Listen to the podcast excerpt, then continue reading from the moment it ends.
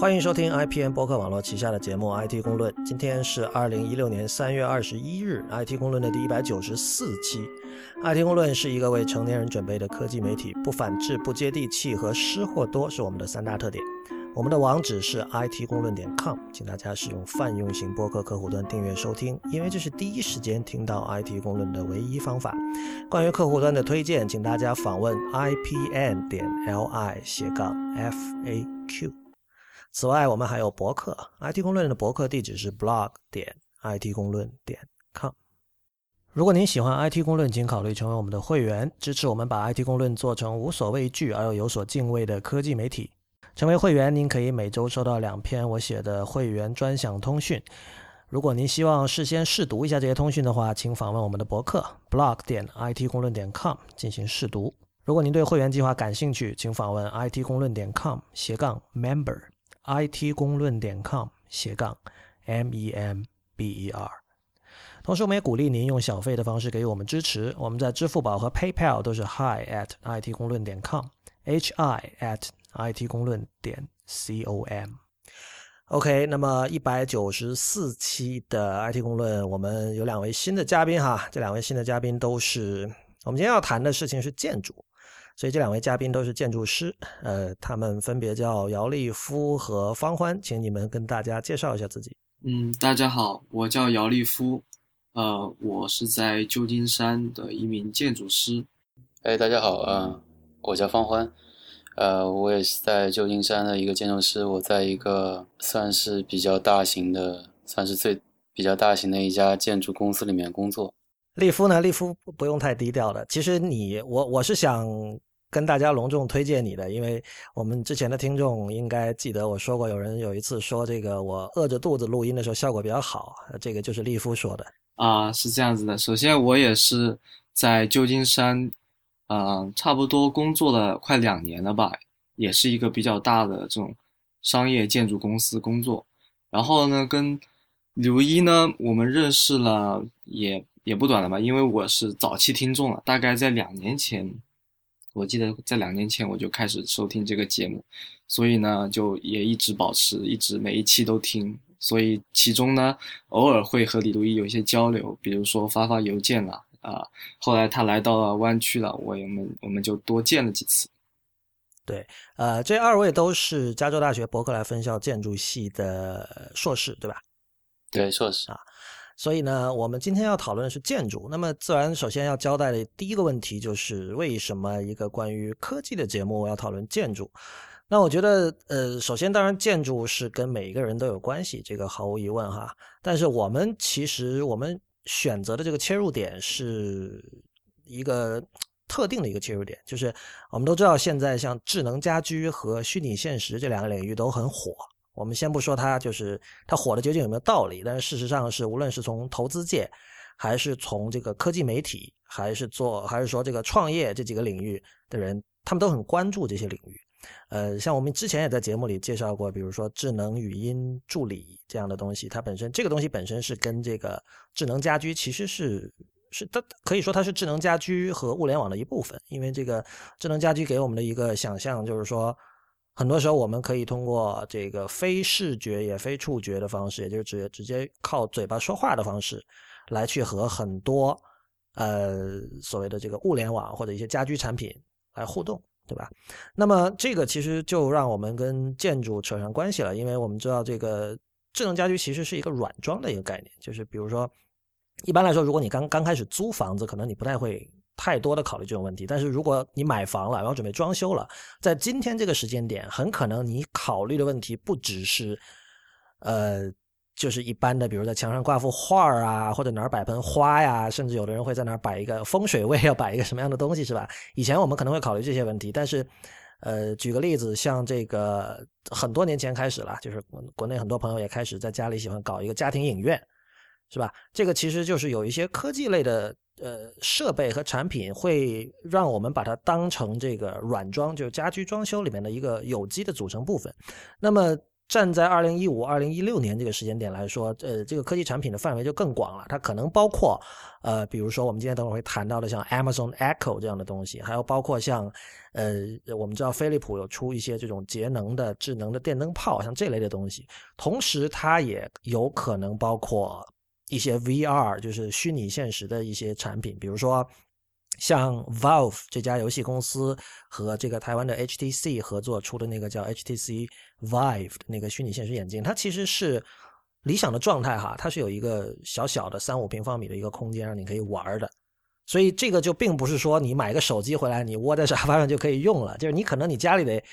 你真的要严肃的准备好，就是准备块一个一个一个地方，然后专门用来干这件事情，有点像比如说当时 We 出来的时候。你要能够耍得开的话，你多少你还得有一点点空间的，对吧？所以，所以这个时候科技其实跟空间、跟建筑发生了关系。那么，我们今天就来聊一下这些事情。呃，我这里有一个引子，就是因为上周嘛，不是旧金山在开那个 GDC 嘛，就是游戏全球游戏开发者大会。然后在那个上面有一个加拿大的一个游戏设计师，他自己本来也是做建筑，他是学建筑的，后来转行做游戏设计。呃，叫 Clarice。Serum 啊，他我们回头把他的那个那个 Twitter 的那个 ID 放到我们的网站上啊，是 at c y a r r o n。那么他的他讲的题目就是从建筑师的角度来看游戏设计，然后他提出了一点，就是其实他认为在现在的很多游戏，呃，无论是独立游戏还是大作里面，都有很多用他的原话是这个 missed architecture opportunities。就是有很多游戏，它里面的这种空间的设计，其实它有它的考虑，而且有有很多做的也很不错。但是他他作为一个建筑师，他在玩，比如他举那个 BioShock 的例子的时候，他就会提到说：“哎，我我会觉得说，在这里如果空间进行一个怎么样的处理，它能更好的向玩家沟通某种讯息。”然后他当然也提到说，因为在游戏设计里，其实建筑师的自由度是大得多的，对吧？就是他没有实体世界的各种限制，所以这个时候，呃。建筑作为一种沟通的工具，可能可以得到更好的发挥。呃，然后他也提到，我觉得很有意思的一点啊，就是说，呃，很多时候这个他是别人知道他是建筑师嘛，然后跟他在聊到游戏的时候，就说哇，那你玩游戏的时候是不是很痛苦啊？就是你会看到说，这个游戏里的空间是有这么多的错误。有这么多的在真实世界里不可能出现的空间，作为建筑师是不是很多要吐槽？他说我完全不会。他说首先就是在他说这这在今天就是由于互联网和各种后现代理论的影响，就是他完全相信，比如九零后或者零零后，对于这两代人来说，或者更后的人来说，什么是真实？就是这真实这个概念已经就完全就失效了，就是它已经它的歧义、它的模糊性已经多到了这个词已经没有任何意义的程度。嗯，所以他是以这样的一个角度来来看。的，然后嗯。这里我想引出来的一个话题，就是他提到了这个华裔美籍建筑师叫林荫，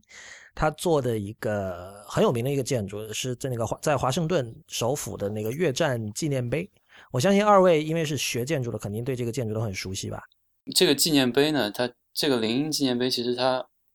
很多中国人知道林荫这个人，也是他其实英文名叫马雅玲嘛，他其实是林徽因的。外孙女还是孙女忘记了，反正是侄女啊，林徽因的侄女。然后呢，就是因为林徽因，所以很多中国人都会知道这个人。然后呢，他在做这这个纪念碑的时候，他其实还是一个学生，我记得。然后他是通过一个竞赛得了这个奖，然后才是建了这个这个项目。对这一点，其实相当的，我觉得需要强调了，就是因为他他不只是学生，他是本科生，对吧？然后才二十一岁，就你可以想象，就是说，我相信我们听众里有很多人现在是本科生。你可以想象，就是你现在这个年纪，你去参加一个这么重要的，在美国首都的一个一个这样的一个怎么说啊，建筑设计比赛，然后好像说是一千四百多个参赛者，然后他拿了第一名，对吧？对，他这个东西比较比较跟其他的，因为这是一个纪念性的建筑，它跟其实我我的这个研究生的毕业设计其实做做的就是纪念性的建筑。嗯。就它，它跟别人不一样的地方，就一般来说，别人对于纪念性的建筑的想法就是说，如果你是纪念一个战争的话，你会去用，比如说英雄人民英雄纪念碑，对吧？是一种非常有点像集中的雕塑型的、非常对称的、非常呃那种有甚至有点集权性质的，比如说这种非常尺度是很大的一些。纪念碑式的这样一个东西来做一个纪念的状态，对。但是马雅林呢，就选择了一个他是选择每一个具体的人，因为他把所有的人的名字给记写在那个碑上。他是从另外一个视角，他不是从国家的视角，他是从每个人具体参加战争的每一个牺牲的英雄的牺牲的人的本身身上来来塑造这种纪念性，反而就有一种呃非常多的平凡的个体聚集成一个非常大的这样一个纪念性的价值。它是以这个角度来切入，这个角度是。当时很多人都没有想到过的。嗯，我可以补充一点，就是刚刚芳欢说，很多人对于纪念性的建筑有一些误解，或者说普通人对于纪念性建筑可能有一套自己的脑海有一些 image，就是其实在我设计师、建筑师里面，我们用的语汇里面叫我们叫 monumental，monumental 呢，呃。很多在做设计的时候呢，我们在讨论这个呃房子的时候呢，就会想，哎，这个设计、这个角度，或者说这个处理手法很 monumental。其实很多设计师也是在想啊，这是一个比较让人注意得到的，然后呢，在很远的地方就能看到的一个这样的呃一个意象。所以呢，所以说马雅林他这个做法呢，和很多方案都很不一样，或者说也影响了。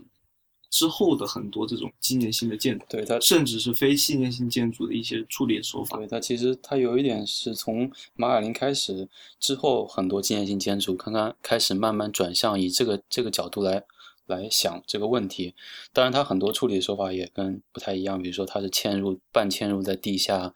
大家有一个很长的走道，沿着这个纪念碑一直在走，就是是一个行进式的这样一个。浏览一个纪念碑的这个状态，也是反正有很多不同的手法，包括它用的材质都都不太一样。包括后来的这种啊，我们说那 Ground Zero，就是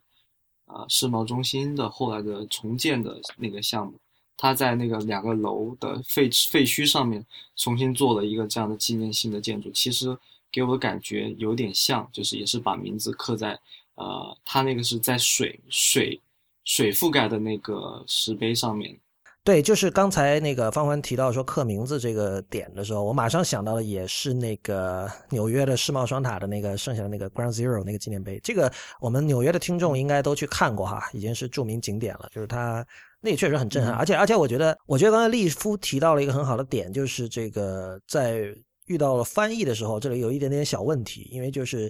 呃 Monument 我们知道是纪念碑，这个作为名词这个很明确，但是因为那个英文里有一个。就是 monumental，刚才利夫提到的是作为形容词的，它其实是在表达一种，就是刚才方欢一开始提到的，尺度非常大、非常庄严肃穆，可以让人肃穆肃然起敬，就有压倒性的，让你整个人就是恨不得要跪下的那样的一种特质，对吧？对。然后这种特质呢，在英文里还可以，因为英英文可以很比较灵活的把这个各种词性进行转换嘛，所以就是它还有 monumental 的一个形容呃名词的这个词，就是 monumentality。而 monumentality 这个词在中文里其实说出来是比较拗口的，因为我们我们可能知道，就是那个著名的艺术史学者乌红，他有一本名著叫这个 Monumentality in Early Chinese Art and Architecture。那么这本书很早之前就已经有这个中文版了，那中文版它叫这个呃中国古代艺术和建筑中的纪念碑性。也就是说，monumentality 这个词一般 就我相信所有学建筑的人都很熟悉这个概念哈，但是在中文里。我们现在目前公认的翻译法是纪念碑信，这个其实跟方欢一开始讲到那那种特质其实就是一回事儿。但纪念碑信这个词说出来就有点拗口嘛，对吧？呃，我其实还我没想到，就方欢一开始提出的是这个林英选择了在这个石碑上刻名字，这样刻了很很多很多人的名字这个特点。因为我坦白说，我在听刚才那位游戏设计师的讲座之前，我是不知道这个建筑的。那么，所以他在讲到这个建筑的时候，他当然他的那个背后的那个幻灯片上就打出了那个照片嘛，而那个照片是一个俯瞰的视角，你们肯定见过那个角度拍的，是在飞机上往下拍的。然后这个时候，伤疤对，其实对，就是那那一瞬间我已经觉得很特别了。就的确，我一开始感受到的是，它没有 monumentality，它没有纪念碑性。因为首先我想的说，哦，纪念越战里死去的士兵，那应该是一个竖着的东西。但它完全不是，我甚至会说，哎，纪念碑在哪里？为什么我没有看到？我就说这张照片是不是拍错了？确实很有意思。但后来我就意识到，就它是有一个很钝的钝角嘛，就刚才那个谁说像八字一样，但是它那个八字两只脚开得很宽，像一个钝角一样的嗯。然后我后来那个嗯呃，他们的那个演讲者给了我们另外一个角度的照片，我就明白了是怎么回事儿。然后这个演讲者说到他为什么要讲这件事呢？他就提到一个很有趣的事情，就是因为他那个怎么说啊，他是一个怎么说，在这个八字的两个角的这个顶端的那个地方，它是很低的嘛，嗯非常低矮的，所以一开始，但那个地方也写写了字，所以一开始你要去看的时候啊，就你得弯下腰来看，甚至你要跪在地上看。就是说，嗯那个游戏设计师说，他其实是有就故意的造成了这种阅读体验上的不便，这其实是他想为你营造的这样的一种呃观看体验中的一部分。然后还有一点，这就是说你随往你随着那个你往里走嘛，你从那个八字的那个两个角的顶端往那个八字中间汇合那方走，它那个墙就变得越来越高。然后到了中间，到中间其实那个尺度非常大，就比人要高多了。到时候你你就从你要跪在地下看，慢慢你就要仰头看，一点点看。呃，还有一点，他是提到说，因为那个这个建筑说当时有考虑到华盛顿会下雪嘛，冬天。然后下雪了之后，就是因为它那个写着名字的那个那个那是大理石吗还是什么？那是反正是黑色的嘛。然后下雪了之后，那个那个墙面上就是那个顶上是一片的白，所以这个黑白之间的那种对应的那种感觉，其实也，它就是按照那个游戏设计师的说法，它是有考虑进去的，是他设计的一部分。所以就他就提出说，这个林荫是如何在这样的一个建筑里去利用空间，甚至考虑到了这个怎么说啊季节的变化。会对这个建筑的观感造成什么样的影响？他认为这个是很值得游戏设计师去去学习的一种东西。嗯，就是他有点，他意思就是说，以一个空间尺度的变换或者空间尺度的一个办法来给给游戏玩家来来给他一个在他在普通生活中不能体会到的一个空间的感受。对的，嗯我我觉得就是它这是一个非常好的例子，但是呢，我想说一句，就是，呃，因为林荫他做的这个方案，他我们屡屡被学生或者是后来的这个建筑师所引用的，是因为他当时提到了他这个形态比较像伤疤，以及说，呃，很多人很难理解为什么要做一个这样的。让人难以理解的一辆纪念碑，或者说超出了民众的想象。整个事件、整个方案，一直到被选中，到深化，再到再次向公众去呈现或要求他修改的时候，整个事件是一个非常怎么说呢？是一个非常让人注目的一个事件。所以呢，因为他的这种建筑手法并不是很新，包括他之前也做过用水覆盖在一个大理石上做。做这种呃纪念性建筑的手法，这个并不是很新，但是呢，它这因为整个事件呢很让人很受媒体关注，当时也是一个比较比较不小的一个事情，所以说我们屡次会把这个林荫做这个纪念碑的事情拿出来。但是我想说的是，就是说呃，在我们在平时做建筑的时候，以及在学习当中，各种各样的其实都在处理这种人和空间的关系，并不是只有某个特殊的建筑我们才会去关注到这个点。很多我们自己在做很很普通的建筑时候，也会去呃利用这种手法。嗯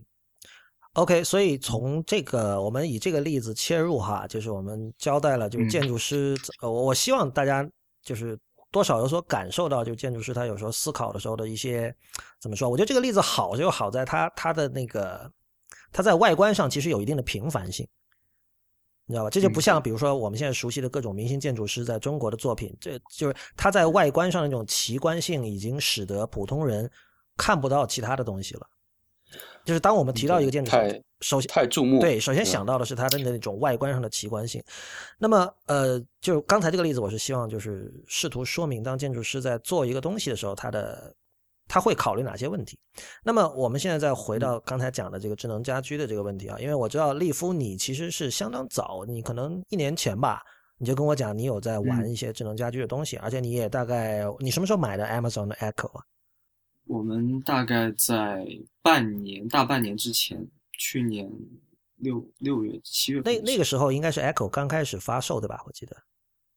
对，那个时候好像针对那个开发者是有个优惠啊，我说我不是开发者啊，但是我就是有朋友就呃借了一个给我玩，我觉得很有意思，因为当时很早的时候就 Amazon 发了一个视频，然后我我跟方欢都看了一下，觉得这个很兴奋，然后当时就在想象啊，这个好像有一些什么潜在的应用，然后正好也有个朋友买了，然后他是开发者，所以就借了一个给我们玩。对，我记得是当时是有有那那本电影那个《Her》，对，那个电影之前还是之后我忘记了，反正当时就是在想象，之后我们在讨论之后，就我们在讨论这个场景，我们说，哎，这个这个不就是能够实现了吗？这个跟机器谈恋爱。对，第一个让我觉得 Amazon Echo 可能呃会是一个比较大的事情，或者一个比较重要的产品的人，其实就是姚立夫你了，因为呃亚马逊其实。在做产品上，并不是它的它的以往的这个怎么说啊？以往的这个 track record 不是很好，就是他们经常会，比如说那个 Fire Phone 就是最典型的一个非常失败的产品嘛，而且这个它整个的这个设计的开发的过程也充满了各种不靠谱的东西，所以呃，最早看到 Amazon Echo 的视频，包括它的各种介绍的时候，我我们的想法都是说，最终产品做出来很可能没有那么好。但是你作为一个用户，其实你你跟我反馈的就是效果确实很好。第一就是说，确实你把它摆得很远，然后你叫它的名字，它也能，你也你也可以，你说话你不用扯着嗓子喊，它也能够听到。然后就是说，它确实能够具体的帮助你做一些事情。这个后者你能不能举几个例子？比如说你现在主要用它来干什么？比如说我刚买的时候就很很新奇，后来渐渐发现有一些功能它确实是。蛮好用的，比如说问他这个今天的天气，因为有时候要出门就来不及拿手机，然后就直接问一下他今天的天气怎么样，他就能够呃很详细的跟你说。然后呢，还有一些更更多的一些，比如说你可以记一些 notes，就你想买什么或者记什么，直接跟他讲。然后呢，还有一些更加高端一点的玩法，就是它现在里面有一个 skills，你可以借用这个 skills，其实概念有点像 App Store，它会有第三方开发者，这是后来的事情了。一开始呢，是很多官方的默认的一些功能，就是你可以问到问题，可以买东西，可以问他天气。就是后面这个 App Store 的类似于 App Store 概念，这个 skills，就是很多第三方开发者可以利用他们的这个语音服务，就是。Amazon Echo 它自己有一个团队专门做语音服务的，然后呢，很多开发者利用它的服务来做一些小的 App，就是在 App 里面的 Building App，啊，比如有一些就我们刚刚讲到的，可以和我们智能家居连在一起，或者是直接是有一些其他的有趣的应用，和甚至可以跟你的这些社交媒体能联系起来。这个就很多很多了，你可以想象 App Store 里面有哪些功能，它其实都能够未来都能做得到。对，它基本上就是用语音作为一个新的接口，或者说语音是它的新的 UI 了，就是这是一个非视觉的一个听觉性的一个 UI。对对。呃，我们可以其实很容易理解，就是像这种呃巨头公司啊，现在做一个产品，他们都希望把它平台化，因为这个当然最早我们是看到了智能手机平台化的这个吃到的甜头。所以他们不会，一般现在大家不会满，这就多少都会有一套 SDK，呃，放给第三方开发者，对吧？呃，之前我在那个会员通讯里写到的那个 Hound，就是那个做 SoundHound 那家公司做的一个，也是智能语音助理，就跟 Siri 啊、Cortana 什么一样的，那个东西它也有自己的 SDK。那当然，刚才利夫说到的这个 Amazon Echo 的那个叫 Skill 这个东西，就是 Skill 其实是他们对于某一个 Skill 就相当于他们的 App，对吧？其实。就相当于他们的 App 呃 App Store，不，但是就是 App Store 里的某一个 App，在他那儿其实也就是一个叫一个 Skill，对吧？对，就叫 Skill。对，就是是它的等于说，因为它是拟人化的嘛，它里面有一个叫那个 Alexa 的那个人嘛，那机器人。其实其实你很容易理解，因为之前 Apple 有 Siri，它是一个语音助手，然后呢，Mac 嗯微软他们有 Cortana。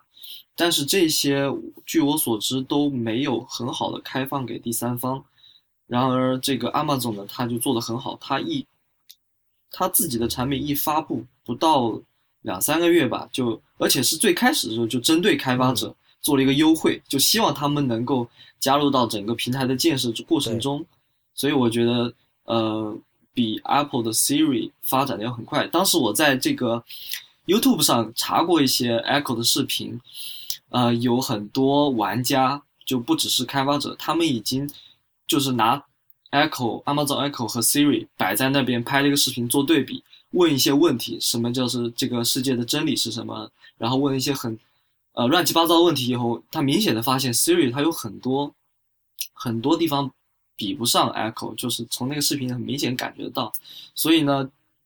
Echo 虽然它这个概念不新了，但是呢，它这个最后呈呈现的结果，我觉得比我看的 Siri 上要好很多。对，确实那个一方面就是 Siri 在苹果那边看来，因为我们我们反复强调啊，苹果就是一个靠卖硬件赚钱的一个公司嘛，所以他们做这种，就对他来说，Siri 是个服务，它的第一属性是一个服务，这个服务是为了吸引更多人买 iPhone 和 iOS 和 Mac 产品啊，以后以后 Mac 上肯定也会有 Siri 的嘛，我们知道，虽然现在没有，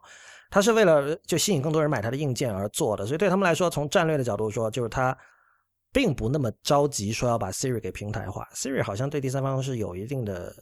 有也也有一些呃功能是开放给第三方开发者，但是就是确实如你所说，就不像 Amazon 去的这么近啊，就一开始就把这个架子拉开了。呃，但另一方面哈，就是像智能语音，就像 Amazon Echo 这种状况，跟现在的 VR 挺像的，你不觉得吗？就是这两个东西呢。都处在一个大部分的用户，包括所谓的早期使用者 （early adopters）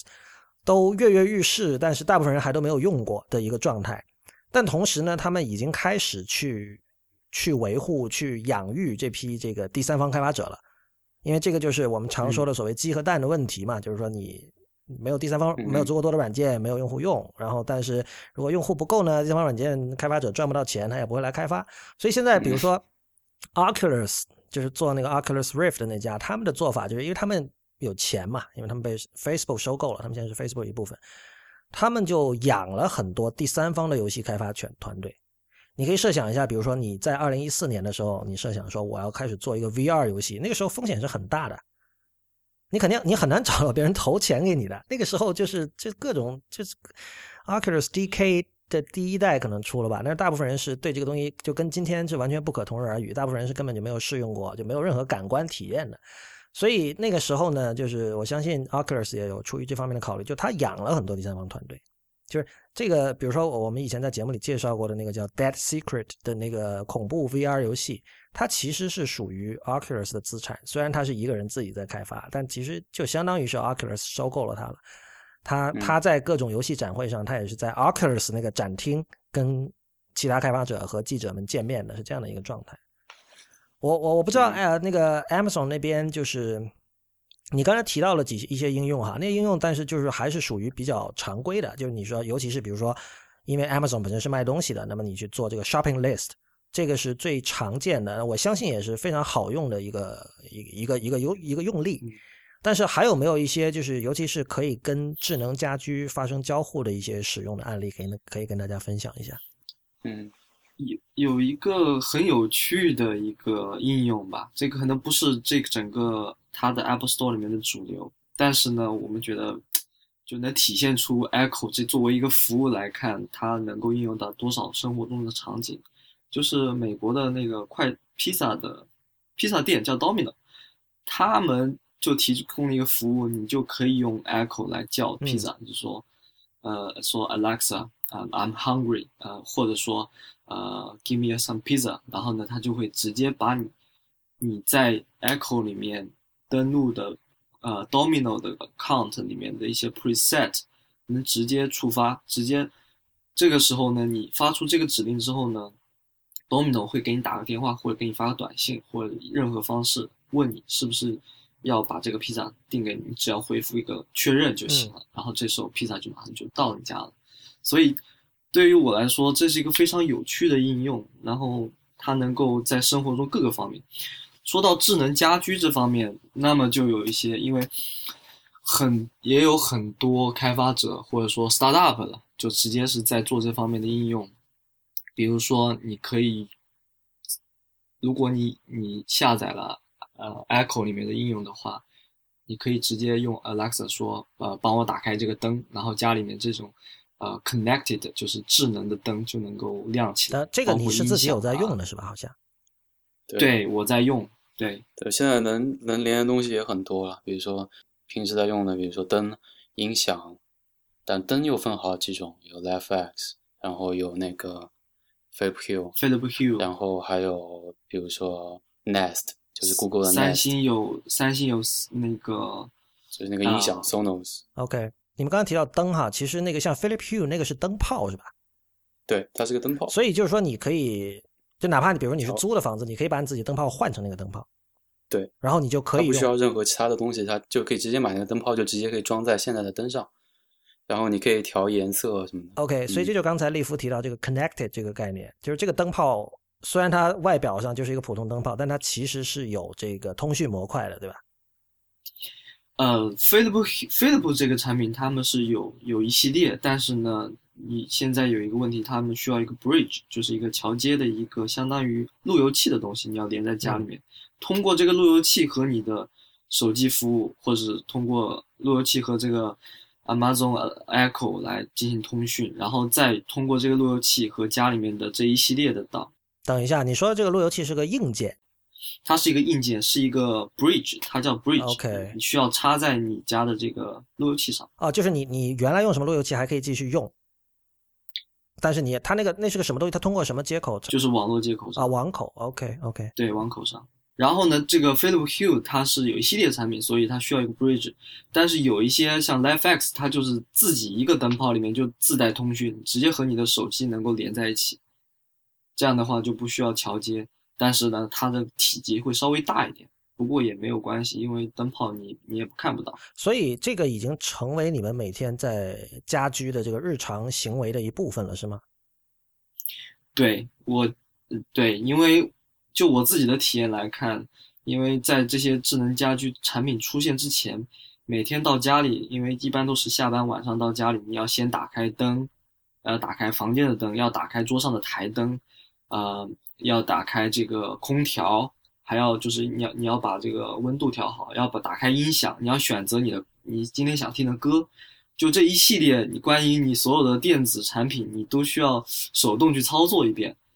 呃，其后来有一步呢，就是说大家会用 App 进行控制。你一到家把手机打开，你可以控制你这些智能产品。但是呢，Echo 呢也就大大的一步的解决了这个你需要用手需要去操作。现在的话，我我们自己的生活就是我直接跟 Echo 进行对话，说帮我把灯打开，然后呢，它就会把我把所有的灯，或者说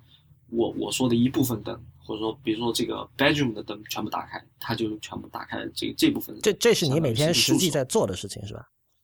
？OK，因为刚才你刚才你那番话很像一个产品经理在说话，就是我我们都可以畅想嘛，但是就是我是想，呃，向听众确认的，就是这是姚立夫每天都在过着的生活，就是这是，然后然后你你有没有遇到过什么，比如说不好用或者经常不听使唤这样的例子？呃，很少在最开始的时候呢，你可能可能有就有些时候会有延迟吧，就比如说说了半天，然后它可能过了两三分钟它才灭，什么？或者等等等这个等，两灯才亮三分钟。嗯，就是会过一段时间。那是那是非常偶尔的状态，那是会有 bug，但是一般呢，方弯指的延迟可能是两三秒。之前其实遇到遇到过这种问题，现在这些产品有一些它是第三方开发者，它还没有那么成熟，它不是像这种大公司，它 polish 了很久的这个程序能够发出来。大部分我们还在尝试一些第三方的小的应用，这样的话我还是容忍度很高嘛，嗯就是对，有时候你延迟两三秒我也能够 接受。两三秒我觉得 OK 的，但是两三分钟就是另外一回事了。我能理解，那个是 bug，那是意外。呃我能理解这里面的一些怎么说啊，就是凡是涉及这种无线通讯的东西，多少都会有不靠谱的时候吧。因为你不要说、嗯呃这种，哪怕我只是那个，比如说我用那个 AirPort Express 那个路由器，不是可以它有一个耳机口嘛，一个音频口嘛，你可以把它嗯连一个音嗯箱，然后我我拿我如果我的这个拿着我的那个电脑在另外一个地方，我就可以直接无线的播音乐。那固然这个播音乐需要的带宽比你可能指挥 Amazon Echo 去操作一个灯泡需要的带宽要高很多，但是怎么说呢？我家也不大，然后这个信号也很好，是吧？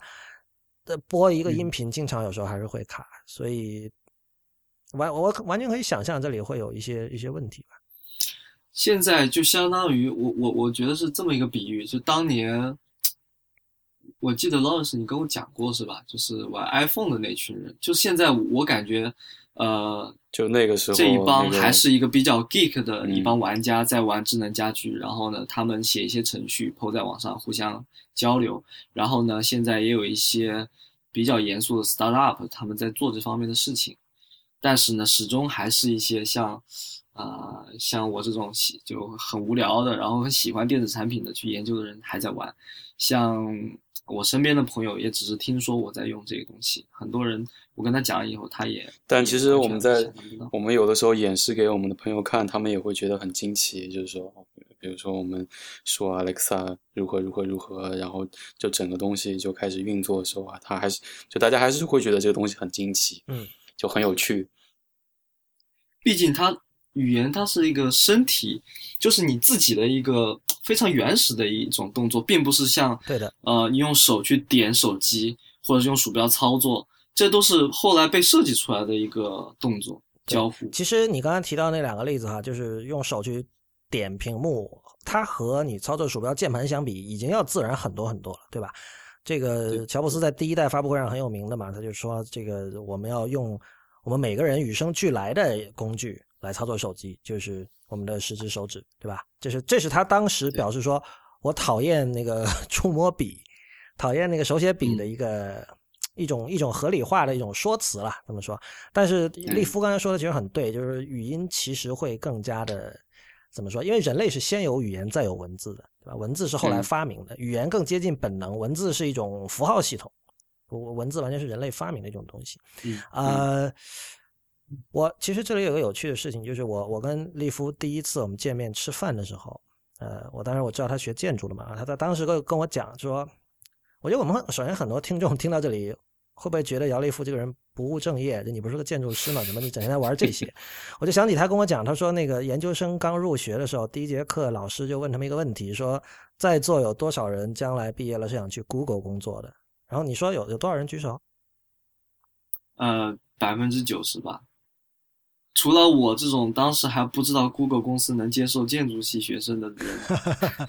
没有举手以外，其他的人好像都懂了，都上上了套路了。我 我倒刚好认识一个清华建筑系的，现在就在 Google。嗯，他他之前就是他玩那个 Tech 和 Late Late 那些东西。呃，这题外话。呃，所以所以就是说，呃。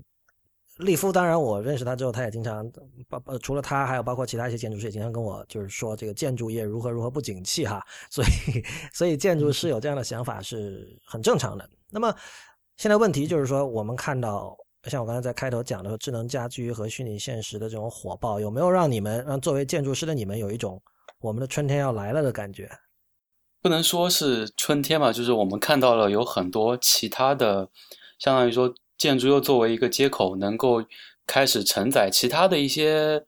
呃新的概念或者新的一些想法、新的一些用法，或者说新的一些东西、新的这个点，感觉能够激活。对，这就是有意思的地方，因为因为你知道，就是国内喜欢说 O to O 嘛，就 Online to Offline。虽然美国没有这个说法，但是其实趋势都是在那儿的，对吧？但是一般来说，人们对于 O to O 的理解是说，比如说什么叫外卖啊。或者 Uber 啊这些东西，就是说以前好像所有的创业公司做的事情都是在一个浏览器里发生的，或者再怎么说都是在一个屏幕上发生的，对吧？是这个数码玩家的玩物。但是现在好像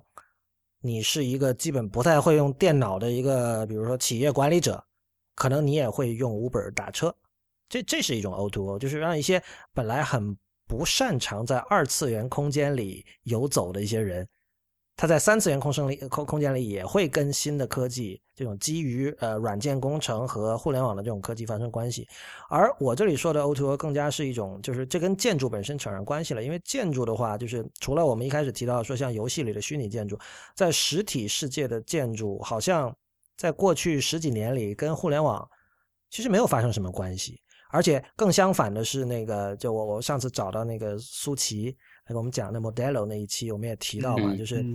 我说他呃 Modelo 的网站做的很像一个硅谷的创业公司的网站，而大部分建筑师或者建筑事务所，哪怕是那种明星建筑师事务所的网站，就感觉味道很不对，因为它很像是针对平面设计美学做出来的一个东西，字号非常的小，然后 navigation 做的也不好，对吧？所以以前图也超小，对，就是以前建筑师。和互联网人、技术人这两个群体中间感觉隔阂是非常大的，但是现在看起来两边有融合的趋势。我觉得这个其实就是你们就当智能家居和虚拟现实火起来之后，你们作为建筑师其实确实有很大的机会。对，我觉得建筑师，嗯，除了盖房子这种非常实际、非常原始的这种呃行为以外了，他在想法或思考方面，其实跟我们现在说的互联网啊这些新技术啊差的并不是很大。因为我觉得建筑师他，呃，有一部分的教育教育被训练成的就是你能够很容易去思考一些不存在的东西，就是一些虚拟的东西、乌托邦的东西。呃，我们进这是这个从。很很早以前，很早以前，所有的建筑师都会去进行这个思维的训练，或者说是思想的游戏，说这个世界还有可能是怎样的，这个实体世界还有可能是这样的。但是大部分他们所设想的这个乌托邦啊，都很难以被建出来。这个是一点，就是建筑师经常以就是在发现生活中有没有另外的其他的切入点来看待不同的。设计上或者说建筑上面的问题，或者说他们建筑师往往都有一个非常宏观的想要改变世界的这样一种乌托邦式的非常美好的想法。另外一点就是说，其实建筑教育本身就致使得建筑师很容易，他很喜欢去将不同的东西连在一起，就是他会去从其他的行业，他其实很多很多呃那个建筑师都会从其他行业去吸取一些东西过来。然后放在自己的设计当中。呃，我有一个这样的呃比喻吧，就是说建筑它不是比喻，建筑它是感觉是所有的产业里面的最后一环，因为它牵涉到的东西实在是太多了。呃，它作为一个工程项目，我觉得应该是在所有工程里面，它可能耗时最长、最复杂，牵涉到的政府需要承担的风险。包括需要承担的责任也是最大的。整个系统它是，比如说我们现在房地产一直是一个非常重要的一个国民经济的支柱吧，呃，但是呢，就是因为如此，所以整个系统会非常的庞杂。那建筑师呢，其实要处理要每天要处理的关系就特别多，所以呢，这个行业的发展也会特别慢，因为大家都很保守，因为它牵涉到的社会责任实在太大了。所以说，技术或者说其他的产业。科或者是学科影响建筑是非常缓慢的，这个很有意思。我之前在很多文章里我也提到过这一点，就是我觉得其实软件人可以从建筑师那里学的东西非常的多，而且这个在历史上并不是没发生过。就是利夫，我之前问过你两次，就有没有看过那个《Pattern Language》那本书嘛？嗯，那就是一个最经典的例子，就那本来是一本建筑书，而且是贵校的。呃，著名的教授写的哈，教授。那但是那本书呢，就是后来有软件界的人把它写成了，就把它发展成了叫 design pattern 这样的概念。这个很多工程师都非常的熟悉，虽然他可能并不知道那个书最初的灵感源头是一本建筑书。呃，然后我之前在文章里也写过，就是呃，因为因为软件业在我们如果从个人电脑的革命就八十年代初算起的话，它是个很新的领域嘛。然后在这个领域里。就是感觉一切就是百废待兴，然后这就使得出现了一个其实未必是一个非常好的局面，就是很多人类社会已经经历过的思潮、呃范式，全都要在这个电脑的这个虚拟空间里重新再走一遍。比如说之前我反复强调，就是说现在在 UI 设计界，就是大家会觉得现代主义、简现代主义美学的那一套东西是几乎被视为是唯一的正确，这个其实是相当有问题的。就是说，干净、简约，呃，不要多余的东西，形式追随的功能，所有这些东西在软件 UI 的设计领域里被视为一种至高无上的一种理想。但是其实这个是在实体世界，在建筑界是一百年前没有到一百年吧，就二十世纪初出现的一种理想。而有人提出说，现在的 UI 设计 Web Design，呃，发展到了文艺复兴时期吧，大概是这个阶段。啊，我不知道有没有那么夸张，但是这个大意我是完全同意的。就是我以前写过的，就是提到说，建筑界至少在一九六零年代已经开始讨论后现代的问题，就是那本经典的叫那个向拉斯维加斯学习嘛。对。但是这样的讨论在目前的软件界是没软件设计界哈，我们说比如 UI 设计和 UX 设计界是没有发生的。事实上，如果今天有人写出像《Learning from Las Vegas》那本书里的一些概念，如果把它移植到软件界，我相信它是会被人喷的。就是对大家会觉得。你这什么意思？这种东西怎么可能是好的设计？比如说，其实其实当那个 iOS 六变成 iOS 七的时候，不是有很多那些原来的按钮都变成了已经那个按钮的那些纹理都去掉了，只变成文字了吧？嗯，就有点这个意思。嗯，当时有一波人就会觉得说，你这个东西没有 affordance，对吧？你你这个东西不像按钮，这样让一个不熟悉的人看了之后，他并不知道这是可以按的。但是另外一方就会说，呃，你识字就可以了呀。我这里写了一个是 back，写的是后退，对吧？你如果识字，嗯，呃，然后我们今天已经用怎么说，用智能手机也用了六七年了，对吧？就不是二零零七年智能手机刚出现的时候，我并不一定要把它做成长得像个按钮一样，大家也可以去按。所以我觉得其实这是软件人可以向建筑人学习的地方。但是另一方面哈，我我其实想引出的一个话题就是说。在今天，软件对世界的影响，它的深入程度，虽然我们嘴上都老这么说哈，什么软件蚕食世界什么的，但是很多人我觉得其实对它的意识就没有真正的意识到它深入到了一个什么样的程度，因为它可能，呃，举例来说，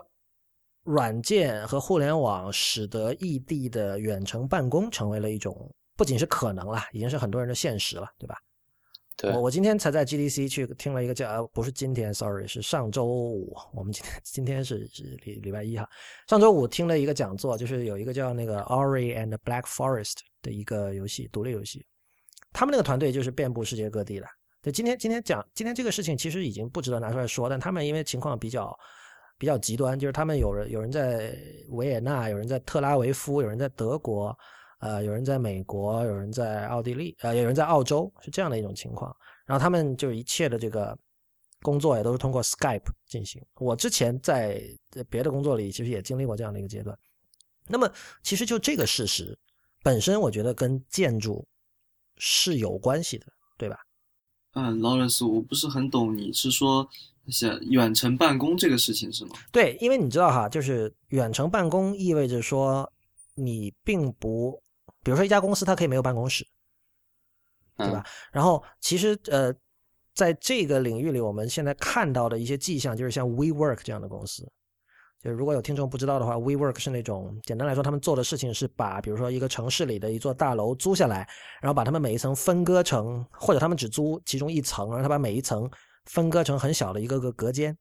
对吧？然后他们以这个比较低的价格租给别人。这个这个其实世界上有很多很多这样的例子了，就。这他满足的那种需求是，比如说有的人他可能，他他就需要一个很小的办公室，或者甚至他就在某一天的下午三点到五点需要用两个小时的这个办公室，就短租的这种办公空间，就这就使得以前的，比如说建筑，其实，在很多年以来，它象征的是一种永恒性嘛，象征是一种 permanence 嘛，对。而而现在由于这种异地办公、这种异地合作这种可能，使得这种 permanence。变得已经有一点动摇了，你们有没有发觉？对，这这边就是我们可以给我可以给出几个不同别的例子啊，就不光是跟办公有关系，甚至办公可以有一个更加极端化一点的例子，比如说有些人他他想要去一个风景风景如画就风景特别好的地方去办公，比如说有些人可以在云南。对。对吧？对，因为你只要你只要网络通嘛，对对吧？你只要能如果在那个地方能够选一个，它风景好，就是不再也不需要跟现在现代人一样在城市里在在那个写字楼里面办公。对你说的完全没错，而且我是有我就有有认识做软件开发的朋友就是这样，他平时在北京，这是六七年前的事儿了。然后那天我看到他在推特上说，他说哦，反正在家宅也是宅宅着，在酒店宅也是宅着，然后他就拉整个团队去，他们是做软包软件外包开发的嘛，他们去厦门。待了几个星期，然后同样在酒店里也是写软件，他们就就是你刚才完全就是你刚才描述那种情况。我刚才想问的就是其实你你可以想象，就这种情况下，如果你去住酒店，那是比较贵的嘛。所以这个其实对建建筑其实提出了新的问题，就是有没有什么样的建筑空间，或者说一种新的建筑形态，可以满足有这种办公需求的人？对，就是是不是有一种是可以移动的，对吧？或者说是一个临时性的，跟原来那些永久的建筑的。观念是相，呃相反的，就是是不是有这样的一种建筑的，呃产品，或者说这样的一种建筑的概念提出来，去满足这方面的需求，对吧？对。就我们刚才说，就是刚才说了也是，就其实只是这其中的一个功能，就比如说只是一个办公的功能，就完全可以做到其他的其他的功能，比如说就刚就比如说刚才说的酒店，那酒店现在很多也是在某一个固定的区域，比如说呃我是在。呃，呃，某个湖边，比如说那边有栋有有一栋酒店的大楼，对，但是不是比如说我有些人他很喜欢 camping 嘛，对吧？他很喜欢去各种深山老林，这个时候，但深山老林就没有基础设施去帮你就建酒店啊，对吧？那时候如果，呃，是不是就有一种这样一种像拖车类似的临时建筑的东西出现，可能就会解决那部分人的这样的一个需求？等一下，你说的这个，你反复在问是不是？是不是？你这是设问是吧？就是你是知道有还是没有的是吧？就就不不能说设问嘛，就是说。就是它就是一个很现成的想法，不是？那现在就是有没有这样的建筑呢？像刚才说，呃，酒店类似的，并没有这样的，不能说并没有吧，非常少。就是这些行为其实，呃，一直以来都有。你比如说说简单一点，就是你可以搭个帐篷就出去了。但是现现在越来越多人想要把这个这种行为越来越多以后，就会有一个。啊，要要升级，就是你想要更加优越的条件，你想要更加舒适的环境，你想要更加呃，让你感觉在家里的那种舒适度。舒适度要求一上去，那么当然这个帐篷实体空间的材料啊，嗯，对材料啊，呃，这个建筑物理环境啊，它其实都有一个提升，呃。刚刚方方说的那些，说你可以拖一个箱子到深山老林去，有很多独立的建筑师，他们也在做，但只是说我们现在没有看到一个产业，或者说有一批人在这么做，就现在还是一个非常小众的，它不是一个很有商业化条件的一个这样的事情。所以说呢，就是嗯，我觉得刚刚呃劳伦斯说了这么多，就是现在的人的生活。生活的方式的改变吧，就是不是像以前一样，大家都是从各个地方，像成都市的中心进行 commute，然后集中在一起办公，然后下了班再分开。现在的生活方式和工工作方式，使得这个我们所谓的 soho 的方式越来越多以后呢，建筑确实应该要满足这些行为，产生一些新的呃模式，或者是新的形态，或者是原型。那我们其实，我跟芳芳一直也非常感兴趣这个事情，就是，呃，临时建筑、可移动建筑和这种标准化建筑这几个概念，其实有一个，呃，对于这种行为就有一个非常好的对应。或者说叫做预装配建筑，就是它不是现场搭，它不是在那个地方本身就有的，它是在，呃，之前，比如说在工厂就已经搭建结束的，它是一个标准化的模块，它是一个。呃，可以通过货车来，呃，比如说，就举个例子来说，是一种集装箱改装过的一种建筑的形态，它是可以用，呃，一辆货车直接就可以拖着到处走的这样的一种，呃，这样的一种方式。集装箱是一个非常好的例子，就是我们看了这么多，呃，对于这些行为的满足，它其实一个是我说的标准化的，呃，临时性的、可移动的这三个点的一个非常好的一个。交叉点的集中体现，嗯，但是并不仅限于集装箱这个概念。当然，我们说到集装箱的话，就可以稍微扯一点以前集装箱这个来源。这个大家我估计都，呃，很多人都很了解，就是集装箱它当时的发展的来源，它是不一定很全球化。可能有人听过某一期那个内核恐慌，那个 Real 和吴涛有提到过，就是有本书嘛，就是讲集装箱改变世界。嗯，对，集装箱改变世界。对，当时集装箱是为了连接全球的贸易，我们也我也看过一些这方面的，就是当年的历史，也不是很早了，就是为了满足全球化的贸易，呃，有一个人他就提出，我能不能，呃，用一种方式能够把货物能够标准的放在船上，然后同时下来以后不需要把货卸下来，再运到呃马车或者是卡车或者是火车上，再运到其他的大陆的另一个地方去呢？所有人就想了，直接在呃轮轮船运输这个这个现有的基础上面，它做一个标准化的一个空间，能够把货物直接从船拉到这个卡车，直接在卡车拉到各个地方去。所以呢，他提出了一个标准，大概是一个这样的尺寸的一个小箱子的形态，呃，形成了一个就后来我们所谓的这些全球化，就改变了很多很多很多。呃，然后呢，现在我。我们意识到，就是有一些建筑师开始意识到，哎，看到了很多港口上堆放了一些，因为现在现有的这种呃全球流通量慢慢在减少，然后呢堆在港口很多，其实我也我也亲亲眼看见过很多箱子堆在港口没有人使用，这个时候呢就有一些呃呃集装箱的这个主人啊、就是这些呃运输公司，他们不愿意把这个箱子空空的运回去，因为运费太高了，所以宁愿堆在港口。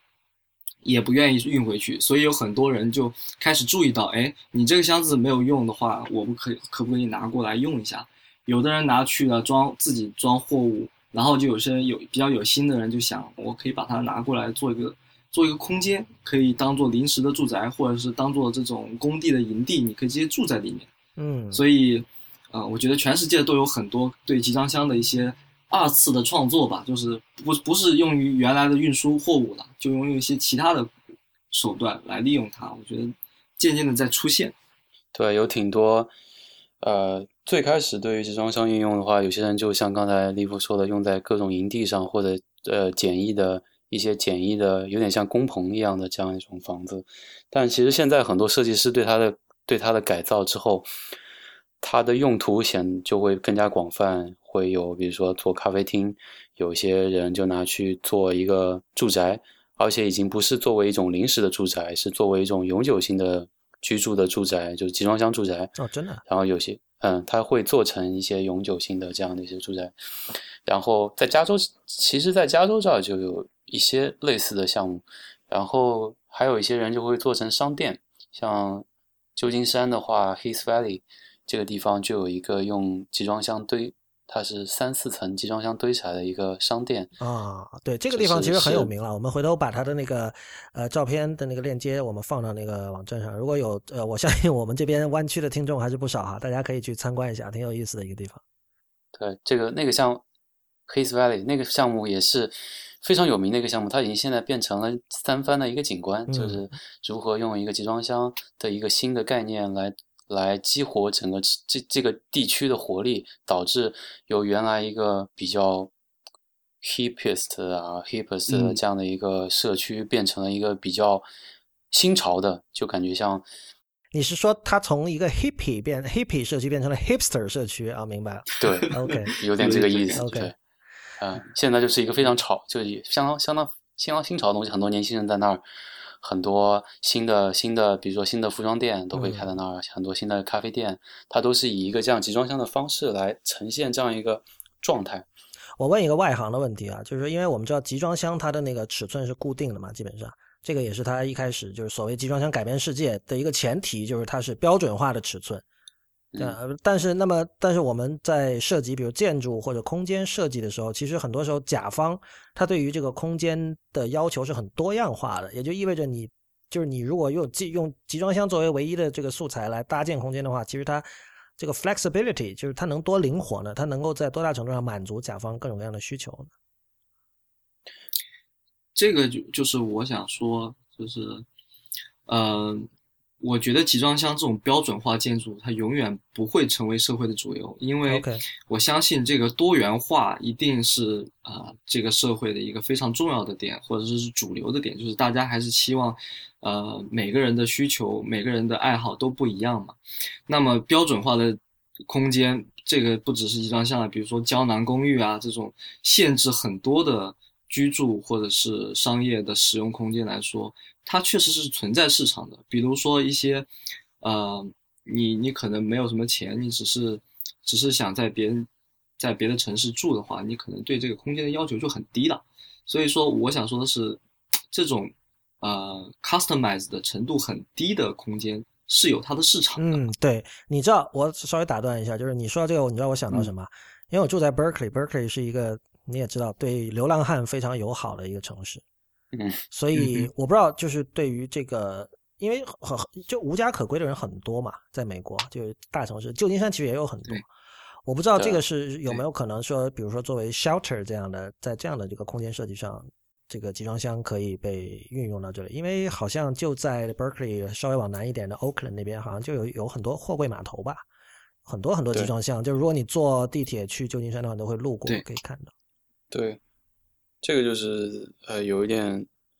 呃就不只是说从设计方面来看这个问题，当然有有一点从社会责任，或者说从整个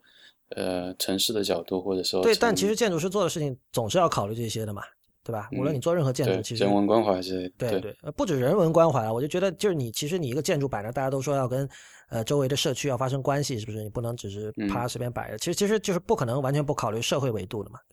对对对这个呃，集装箱它有一个非常重要的一个应用，其实我我也是经常看到有一些建筑师他在 TED Talk 上进行演讲，他很多建建筑师他们说做这个 affordable house，就是专门给穷人或者是呃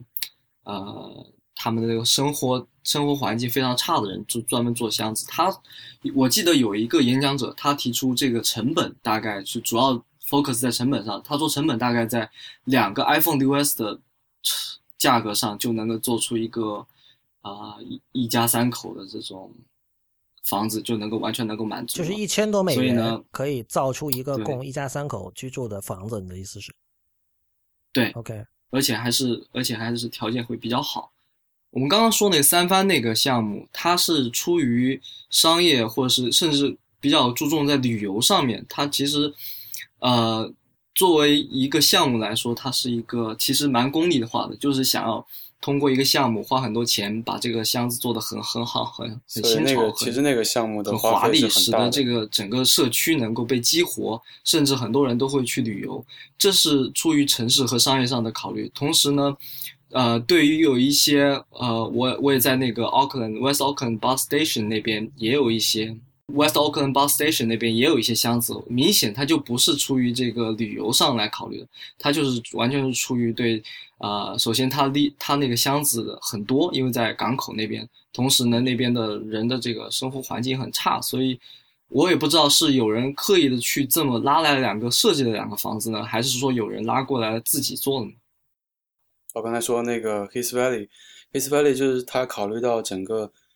呃城市的，包括济国城市，包括商业性的一些特征的话，它其实那个项目花费还挺多的。它其实花费了挺多钱来做整个项目，它为了保证把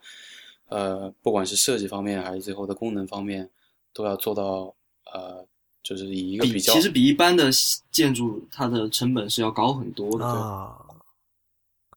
所以，所以这个跟你们刚才提到的，就是呃带有社会维度，就带有一定的社会责任感的那种，呃，用集装箱做建筑的那种行为，其实是出发点是不一样的，是吧？你们想说明的是对，还是不太一样。OK 嗯，对，其实这个除了除了这边集装箱，它其实也只能算是这种预装配建筑的一种嘛。就是嗯我们其他，其实像之前在很火的，在在那个优酷上有很火的一个视频，远大用十七天还是几天 造一栋造三十三十多层的一个楼，对，它其实就是用了一种叫预装配的这样一种技术，就之前在工厂里面已经直接就就装配好了。我们可以就是我可以给一个概念，什么叫预装配？它到底能够预装配到怎么样的程度啊？比如说像美国很多的预装配的那些墙，它会直接把呃管线，什么叫管线呢？比如说水管，然后预埋件，呃结构，它直接全部帮你埋在这个墙里面，然后就整个这一面墙是带有功能的墙，它就把这些在工厂里面装配好之后，直接就可以运走了。这就使得这个像远大这种，他们这种本身就是一个非常大的施工的这种公司，就能在十七天或者在很短时间内就可以把这个楼建完。它其实都有一个，它整个工程，包从工程管理来说，还是之前呃材料的准备，或者说这些预制的预这种预先装这种标准的感这种这种呃装置的准备，其实都是一个非常系统化的一个一个流程。呃，远大这个楼 说起来很巧，我其实还住过一次，就是你说的那个十七天造那个楼啊，就是这个是很早之前了，就是这这具体什么机缘我就不说了，反正但是我当时在那个楼里待着的，那个那个楼其实是一个给外来的客人住的一个酒店嘛，然后我在那嗯里就其实并没有太多异样的感觉，或许这个也。怎么说也说明它的成功，就是说它虽然用了新的这种建造的方法，但是你没有必要让住的人知道嘛。但这个是这个这个是这个问题是这样的，就是说预装配建筑不一定会是一个呃简易的建筑。OK，这么说好了，它不一定是一个简易的建筑。比如说，在过去十年、二三十年以前，我们就是我们在整个国内还不太，就是大家还不太富裕的时候，很多流行过一段时间，大家用那种预制板的混凝土，就是你你看到这种混凝土板里面都有一些圆的孔，嗯对吧？它叫预制板，就是某一种呃这种预制板的混凝土，它其实那个时候也是一个比较标准化的一个建筑的构建来作为楼板。，OK，嗯，所以说其实或多或少一个房子都会有一些标准化的呃元素在里面。对，就不可能有一个房子是就从头每一个零件都是一手一脚重新做的嘛，就对对所以像这种预装配建筑，它主要的好处，因为我我们刚才一开始在谈说可移动的建筑、临时性的建筑，那么我们希望就可能它的周期很短，包括现在美国不会有很多那种叫那个 pop up store 嘛，其实就是临时的一个，比如咖啡馆啊或者一个什么店铺啊什么的。对呃，然后我们从这儿就谈到了预装配。那预装配的好处，除了除了说有可能它可以满足这方面的建造的需求之外，是不是还有像成本和节能上面，我不知道会不会有一些帮助？这个这个说的挺好的，就是说预装配本身它就是一个大批量生产，它肯定在成本上就会降低，然后在呃节能方面，它倒不一定是预装配的特色，但是预节能绿色建筑对于整个呃就是对于环境来说，肯定是建筑师以后需要非常严肃考虑的一个问题，所以说呃怎么在呃预装配的在工厂里面就可以将一些比如说太阳能板这样的一些元素，或者说像地热啊，啊，不是那个怎么样，呃，收集雨水啊，这样的一些这些东西就已经呃提前就集成在集成到了整个产品之中的话，就会使得呃去解决一些环境问题嘛。嗯就是可以这么说吧，对可以这么说，就是，呃，当一个建筑它很多东西标准化以后，就像 iPhone 一样大批量生产之后呢，它的这些配合方，它这些合作方，就我们之前，呃，做建筑的时候一般都会讲究到这个 MEP 啊，还有其他的合作的工种啊。如果当它一个产品，当这个建筑做成产品的时候呢，所有的配合方它就有个非常好的一个标准在那儿，就是你告诉我你预留多少空间吧。你都不需要在这个建在这个项目在发生之前，我就知道了，你这个 iPhone 就是留了这么多空间给我这个摄像头，我就外包给你就可以做了。这样的话，能够形成一个非常广泛的社会的分工。呃，不像传统的建筑，就是你每一个项目你需要拉一批施工队，呃，这个呃水暖通结构重新要造一个队伍，然后呢，大家针对这一个项目，针对这个场地的特殊性。咱们做一个做一个长期的合作，然后团队甚至要磨合。就是说，传统建筑上有很多为什么周期长，为什么成本高？那大部分还是在对针对具体的场所、针对具体的项目、针对具体的甲方的要求，大家要齐心合力做一个非常独特的一个一个建筑、一个项目。但是呢，如果是集装箱的话，或者或者说我们说预装配的话，它有很多东西都标准都预先设好了。这样的话，呃，包括节能的产品，啊、到底用怎样的太阳能板？这个太阳能板的厚度，我们都可以，呃，针对这个集装箱这个尺度，每个外包的这种公司，他们自己都会去参照这个行业标准。这样的话，有很多产品都能够降低成本，然后呢，它的这种适配性也会非常好，整个周期也会变短。我觉得这这是一个系统社会系统的一种升级吧。嗯嗯你刚才拿 iPhone 举例，我当时听了有一个感受，跟你商榷一下哈。我不知道这里是不是有一个嗯错位，因为呃，如果大家有留意那个 Stratechery 的分析师 Ben Thompson，他之前在还有就是美国有几有一些人，就是他们会把 Android 和 iPhone 这两个阵营分别称之为呃这个 modular design 和 integrated design，就是 iPhone 是 integrated，然后那个、呃 Android 手机是 modular，就是说。因为我们知道 iPhone 是苹果一一家做的，然后它在很多时候，它在里面的各个零部件上，它要进行很多的定制化设计。因为从我们知道从某一代开始，它自那个 CPU 整个都是它自己做的了嘛，就他们自己独家做的一个东西。然后它当然他们各种工艺上，他们也会有很多自己的发明。但是相反，就是 Android 的厂家一般来说他们会呃更倾向于使用已经做好的东西，就简单来说，所以我们称之为这个 modular 模块化的这样的一个。一个做法，那么很显然就是在在手机领域哈，这两者的优劣是非常的明确的。就是模块化像 Android 那个阵营，就是它会便宜，对吧？而且会简单方便。但是你我们要如果要谈论用户体验或者手机本身的创新来说，很显然是这个 integrated 这样的一种设计的方式，就是 iPhone 这种设计方式会更容易。像刚才利夫提到说，呃，什么管线或者说什么排水或这些东西，你是不是每次都要拉一个施工队来做？那事实上，其实我们看到这个就有点像说 iPhone，其实它就是用这样的一种方式来做很多东西，他们是完全定制的，是只有我们这里有的，比如说从这个 Lightning 这种接口，对吧？你看他们自己，我理解你，我理解你的意思。这个比喻还挺好。这这这个有可比性吗？我就想问，因为这种有很多这种比喻，它看上去好像很合理，但其实从专业人士角度来看是错的。我想知道你们是怎么看这个问题。我理解你的意思。呃，我想说是，呃，这个 iPhone 呢，它毕竟还是一个产品，它是 scale 的。你做一个，你拉一个队伍，你其实可以卖几几千万个、几千万次销售。但是呢，建筑呢，它就它就特殊性在于，我在一个场所盖好一个，我不可能在另一个场所复制，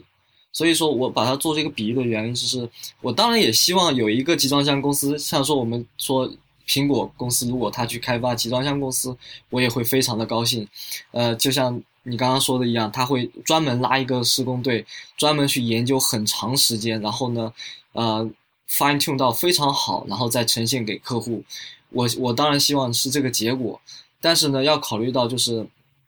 呃，集装箱它本质上和和建筑的区别，其实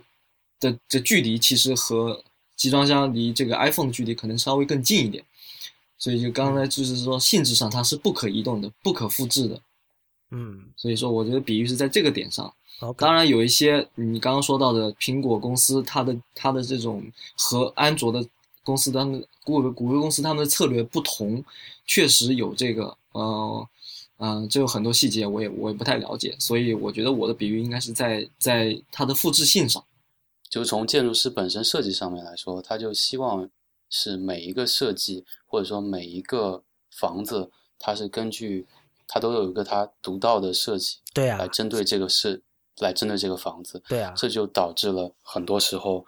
在整个过程之中，就不像是集装箱或者说预装配建筑一样，这个过程，它从最开始的设计逻辑上来讲，它就是其实就是两条路了。对对，它不是不是一就是像不是一套打法。对我还有想到一个，就是离我们说说这个集装箱或者标准化建筑相关的一个建筑产品吧。我可以说，万科这种开发商，他们把建筑。其实当做一个产品来做，因为据我了解的是，万科他在做这些户型、和做一些小区、做一些居住性建筑的时候呢，他自己因为居住建筑其实在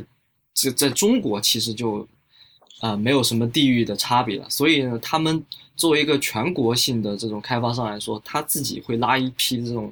设计师和施工人员拉在一起，我们去研究一套，呃，在使用上或者非常非常人性化的，或者说水平很高的一个这样的，呃，户型拿出来。这个户型拿出来以后，它其实用一个就是一个产品了。它其实可以比较高的，呃，原封不动的能够放到全国各地的各个地方。虽然这个做法在最原始的点上不一定对，因为我们可能说最理想的情况下。每一个城市、每一个地区的自己的特质，对吧？对，但是在中国这个市场的这个条件或者现状上来看呢，万科其实在这种基础上做了一个非常好的一个研究，把它做成一个产品。啊，万科本身，但是它还万科本身，他们内部对，就他们就称为他们自己的房子，或者说他们这个新的户型就叫产品啊。他们就是在研究这个东西，就是以怎么样这个。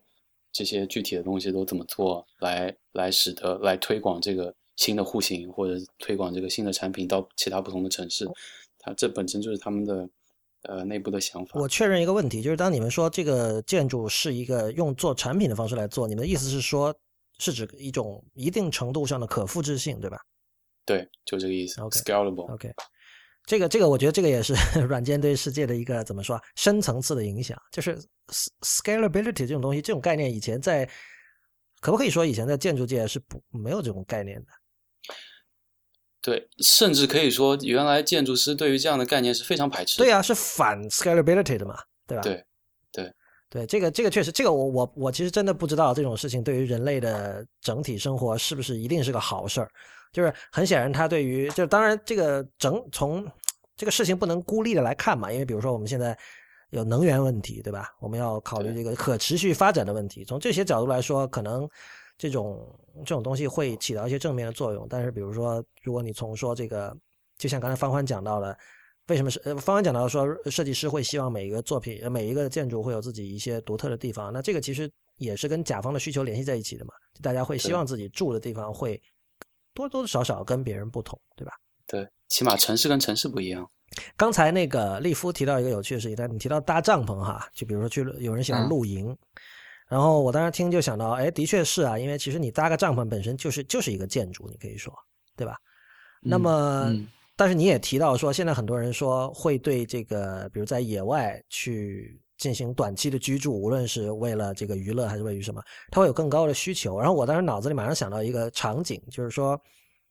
我们知道现在玩很多在在主机，比如 Xbox 或者 PS 四上玩很多游戏要很长很长时间嘛，可能要就是要一个月。对于现在一个上班族来说哈，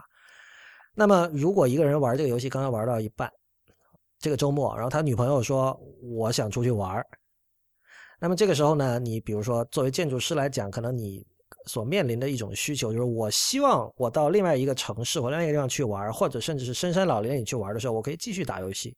先不提这个事情会引起女朋友反感或者什么 这样的问题啊，我们假设这两个人是都是游戏迷，都是一起在打的，他们又想拥抱大自然，但是又希望在我这个帐篷里，我还可以玩 PS 四，比如说，就这个就可以回到我一开始讲到的，就智能家居还有虚拟现实了，因为虚拟现实现在很火嘛，就是说。呃，你可以把虚拟现实理解为一种呃微缩化，因为我们知道虚拟现实现在有两种嘛，一种是就是这个 mobile VR，就是典型的就像三星的 Gear VR，它其实是往那个就两者都是戴那种虚拟现实眼镜，但是 mobile VR 就是放一个手机进去，包括你拿那个 Google 的 Cardboard，然后你放 iPhone 或者 Android 手机进去，这都是 mobile VR。但是我们现在大家比较热衷于谈的什么索尼刚刚就是宣布了定价的那个 PlayStation VR。包括 Oculus Rift 还有 HTC Vive 这三家都是 tethered 的，就是它都是要连一台电脑或者主机的，而且是要很高级的电脑，就是不是就一般配置得是一个游戏电脑。所以像这种情况的话，你就是你不可能背一个主机去露营嘛，肯定是不好的。那么但是我们知道这个手机肯定它的这个呃配置会越来越高嘛，然后到到总有一天就是 mobile VR 会成为。一个可行的东西，就假设我们我们我们进行这个讨论的前提是 VR 不是一个 fad，不是一个过两年就死寂的一个一个一个一个一个潮流，所以它真正能够慢慢的发展起来的话，那么以后肯定是 mobile VR 会是一个主流。那么那种情况下，怎么说啊？呃，我觉得它跟建筑的关系也是在于说，其实 VR 很多时候并不仅仅在于那一个眼镜，对吧？它还在于那个用来进行这个 motion capture 的那个有另外一个设备。是一个类似相机那样的设备，那么有没有可能像这些设备，比如现在来说，你可能真的要买一个，像如果是 PS 四的话，它有那个 PlayStation Camera，这个你现在就可以买到四五十美元，但是那是一个单独的东西，你要放在电视机旁边，对吧？我老是觉得以后 VR 是应该跟家庭软装联系在一起的，比如说像你们刚才我们讨论模块化建筑，以后比如万科一个小区或者谁谁的一个小区，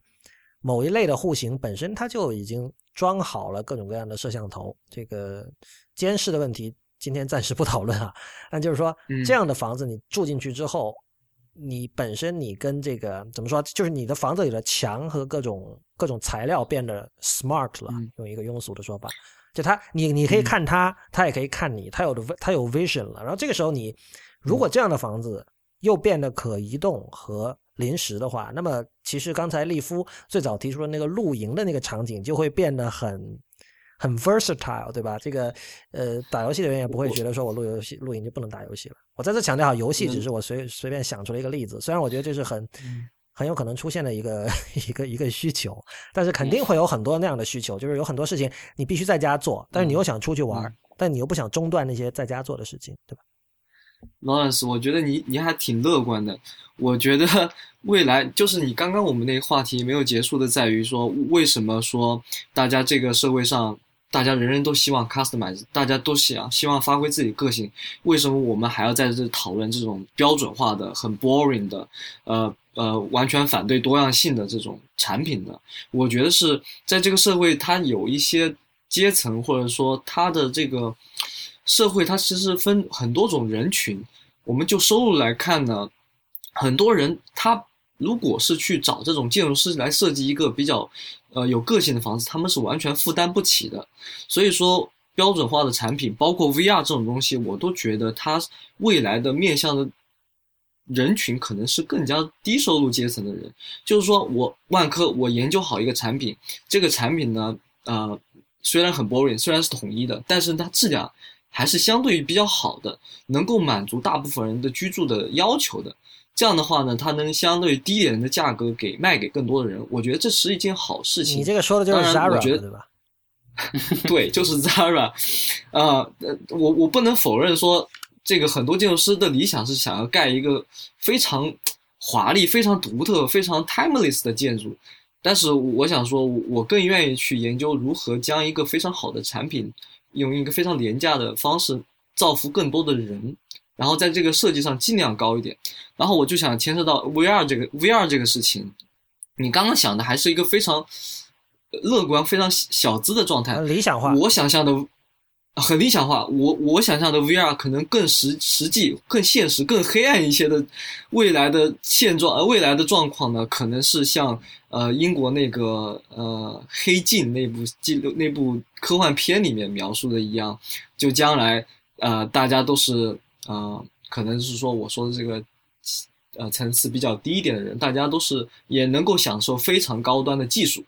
但是呢，他们有一集好像就是讲有一个人。啊，就普普通通的一个人，每天就生活在一个非常小的盒子里面。盒子里面，这个盒子什么家具也没有，就一张床，你可以睡在软软的床上。然后周围全是可以发光的屏幕，每天你可以你要看很多广告，然后呢，你可以看节目。然后这个人的梦想就是想要上去啊啊买一张票，能够参加一个什么呃表演，或者说一个比赛吧，好像是唱歌歌唱比赛，我忘记了。然后呢，他就每天。的工作就是在这个呃社区的这个健身房里面跑步，跑步就能够发电，然后通过发电来赚取一定的 credit，然后最后你他能实现他的梦想，去买一张票去参加那个比赛。所以我想象的 VR 可能是让更多的人去接受这个技术，但是呢，大部分人我觉得是说有理想、有追求或者有钱的人，他可能还是。呃，更偏向于说我去大自然里面接受一些真正的吸收一些真正的空气，而不是虚拟的阳光、虚拟的空气、虚拟的这种视觉。所以我想象的 VR 可能还是啊啊更加黑暗，就像就像你你这个问题非常好，这这是其实是一个非常重要的问题，但是现在讨论的完全不够。呃，有一个例子就是。就前一阵子我忘了什么活动了，但是当时 Oculus 的创始人他在这个活动上说了，就是说我们呃我们的技术其实是可以让呃我我用比较粗糙的方式方式翻译出来，意思没错，那原话肯定是更加软性的，是包装过的，但他意思就是说让这个低收入的人可以去享受富人的生活。然后呢，这个观点在他看来显然是一种他认为是一种有社会价值的东西，他认为他是在。做一件好事，但是当时那个有一个叫 Adam Greenfield 的人，他是一个应该我我称之为他他是一个 futurist，他写过一本叫 Everywhere 的书，就是那个有 software 嘛，有 hardware，然后他那个叫 Everywhere，就很早之前他就在讲跟什么物联网什么相关的事情。那他当时就非常反对，因为他在自己的博客上写了篇文章，他就说你怎么可以这么说话？而且说就是说你这这这个东西难道大家看不出来吗？就说这是一种。呃，怎么说？从社会意义上是一种非常错误的做法，就是你已经假定了，就你是在恶化这个贫富不均，你知道吗？就是你已经假定了有些人你就是一辈子要贫穷，然后我们给你制造这种幻象，让你认为你过着跟富人一样的生活，但是其实你仍然是贫穷的。这个讨论其实我我我现在我我我并没有想透这个问题，就我可能呃我会更倾向于。站在这个 Adam Greenfield 这一边，但是我也不认为他这个说法一定就是对的。但是这可以跟今天很多的这种呃创业界的很多事情联系在一起，就是究竟什么叫尊重用户或者尊重普通人，对吧？比如说我们以苹果为例子，很多人会觉得说，呃，苹果由于它的这个品牌形象或者它的这个定价区间，一般人对苹果的印象它是一个中高端的产品，甚至有会有有人觉得苹果是奢侈品。这种观点我们在国内的互联网上肯定是见过的。那当然，我我们知道苹果就它不是奢侈品，对吧？但是中高端应该是没有错的。那么是不是说苹果的产品就是一个不考虑普通人的产品呢？因为我们完全可以问说，呃，如果一个比如在中国的三线城市，呃，月收入三到五千的人，那么苹果的产品对他来说其实是不太容易负担的。那么我们是不是可以说？为什么苹果不做相对低端的产品？那乔布斯以前的说法说，我们总是想做，我们想做最好的产品。那么，呃，我们会尽量把这个我们心目中认为最好的产品做出来，让它的价格在我们力所能及的范围内压到最低。但是我们没有办法保证说，对吧？我们我们不会做三百美元、五百美元的电脑，就他们以前的说法。那么，这是不是一种？商业公司在，他就放弃了自己的社会维度，因为尤其现在苹果是这么大的公司，我们完全可以说你会，你需要有一些企业需要一些社会责任感什么的。但我觉得不是，就我觉得这才是尊重用户、尊重普通人，因为他给普通人的这个信息是说，you deserve, you deserve the best product。相反，另一派的人的说法是说，OK，你现在只有这些钱，那么我们做一个呃。平庸的，甚至是就是相对中庸，甚至是劣质的一个，不能说劣质吧。大家其实我我相信，我相信没有人真的想做劣质的产品啊。那我们现在做一个是相对中庸的产品，然后我们以低价卖给你，然后你也很开心，对吧？呃，我不知道二位对这个问题怎么看？我我觉得我嗯。我刚刚说，你刚刚说这个，就是我想总结一个一个一个词吧，就叫做给大众做设计。这个在设计界，我觉得相相信已经讨论过很多很多了。呃，反而我们两个在对这个事情比较感兴趣。就刚刚说的，呃呃，这个集装箱标准化建筑的事情，是我们认为，嗯，现在给大众做的设计还不够，并不代表说我们。觉得以后所有的设计都应该做成这种统一的标准的，只是我现在觉得给大众做的设计还非常的劣质，就像你刚刚说的还很劣质，我觉得讨论很不够，所以说还完完全全没有到达说我们要在这个，呃，在这个同质性上面要做一些呃非常有意思的或者说呃个性的探索，我觉得还没到这个阶段。哦，你能举几个劣质的例子吗？比如说你觉得 Zara 劣质吗？对，Zara 它 Zara 当然是一个说从或这么说吧，就是说我觉得设计上来说，或者说从商业上来说，它是一个挺成功的东西。但是说你说衣服质量的话，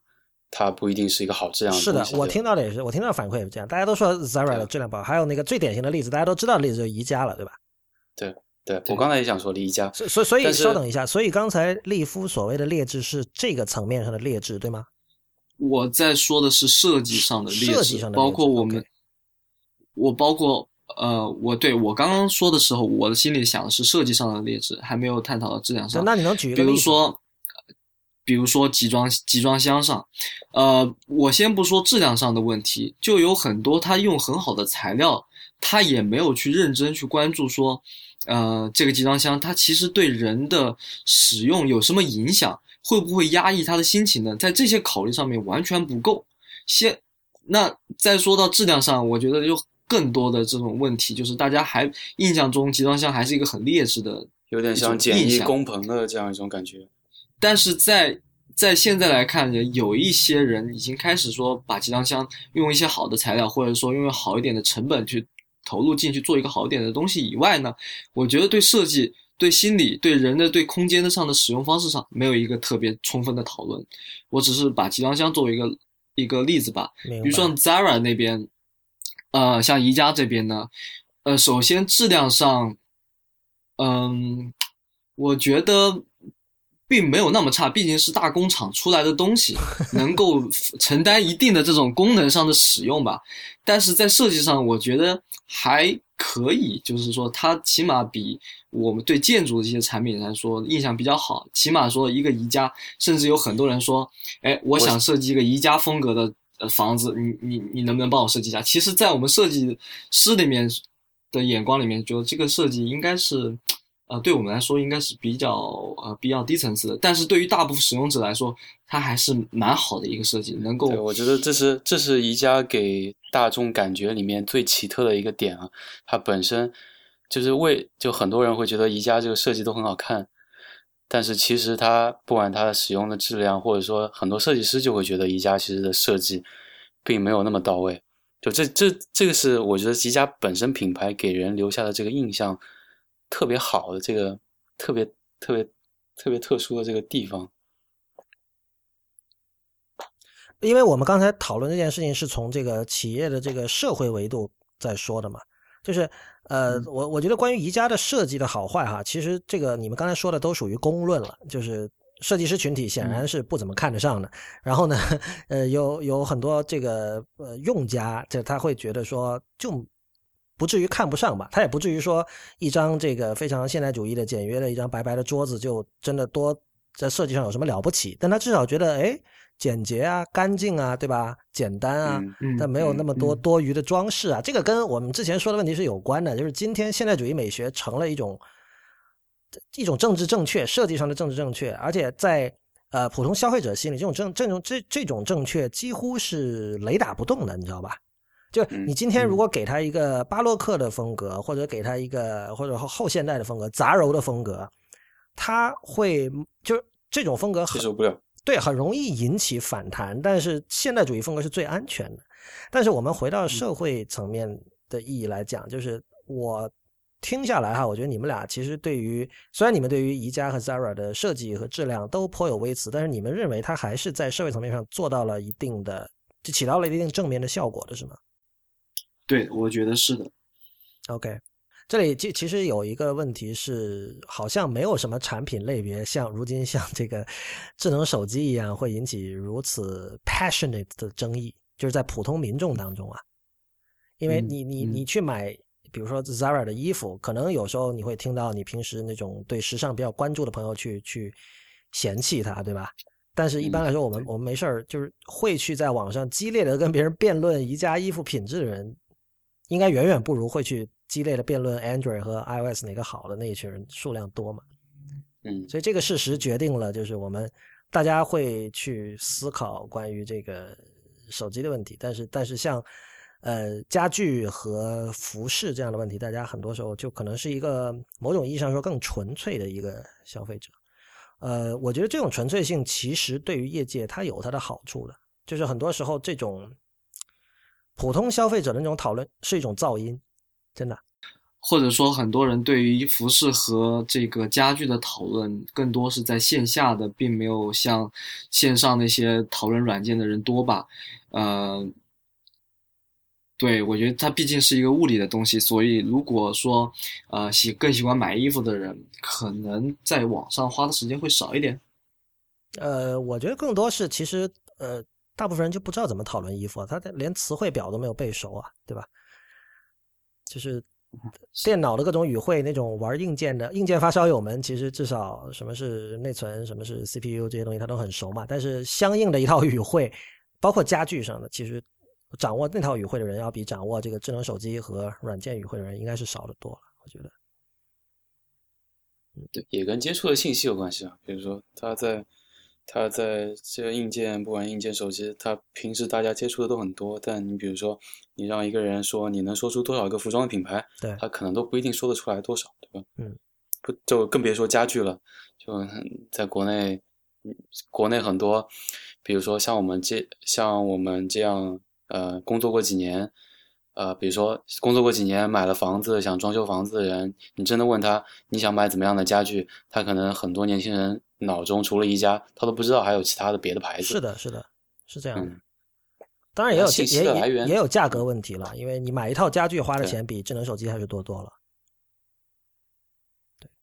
对，好吧，我们今天那个也聊了不久了，然后今天呃，请到二位建筑师来跟我们谈跟这个新建筑、智能家居、虚拟现实，以及尤其是二位提出的这个。可移动的建筑和临时建筑的这些概念，我觉得我自己是学到了很多东西。呃，当然最后呃，之前最后在节目里抛出的那个问题哈，我我我自己没有答案。我相信今天这个问题本身它也没有什么确认的答案。我我非常鼓励各位去思考这个问题，也就是说，呃，怎样才算真正的尊重作为一个人，作为一个人类的消费者？你是应该给他，嗯，他目前可能还没有。不能够负担，但是会至少在你心目中，你以这个相对不妥协的态度做出来的一个最好的产品，还是应该说考虑到呃他作为一个消费者，就是你可能会做市场调查，你会做一个阶层分析，对吧？目前这个 segment 的这个消费阶层，他能够负担得起什么样？然后以那个为出发点来做产品，哪种其实对于呃作为一个人类的这个消费者会会更好？从社会意义上说，哪种是真正的尊重这个这个消费者？我觉得这个大家都可以呃想一想。如果有自己的想法，也欢迎给我们写反馈。我们的邮箱地址是 it 公论 at ipn 点 ly。